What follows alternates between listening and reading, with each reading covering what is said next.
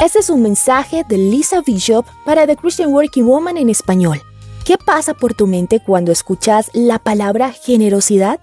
Creo que tenemos la tendencia de pensar que la generosidad es acerca del dinero o de bendiciones materiales.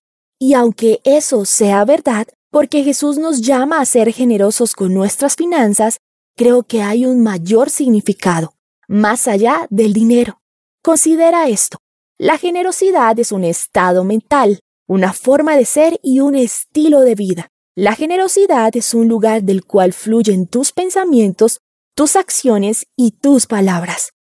¿Te has propuesto en tu mente y corazón vivir de manera generosa? ¿Tienes un estilo de vida generoso?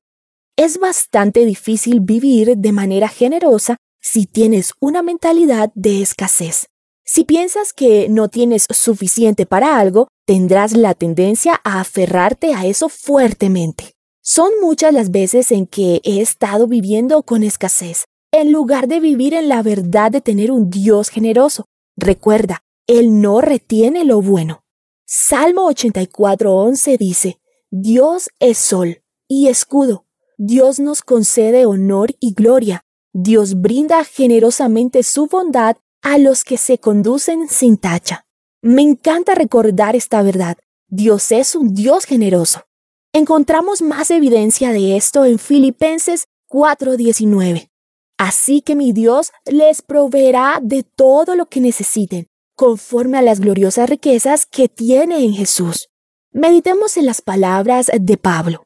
Mi Dios les suplirá toda necesidad Sé que a veces no sientes que Dios supla toda tu necesidad. Pides y oras por cosas que no son respondidas de la manera que deseas o en el tiempo que tú creías. Entonces crees que Dios te retiene las cosas buenas, pero Dios no retiene nada. Él no puede ir contra su voluntad.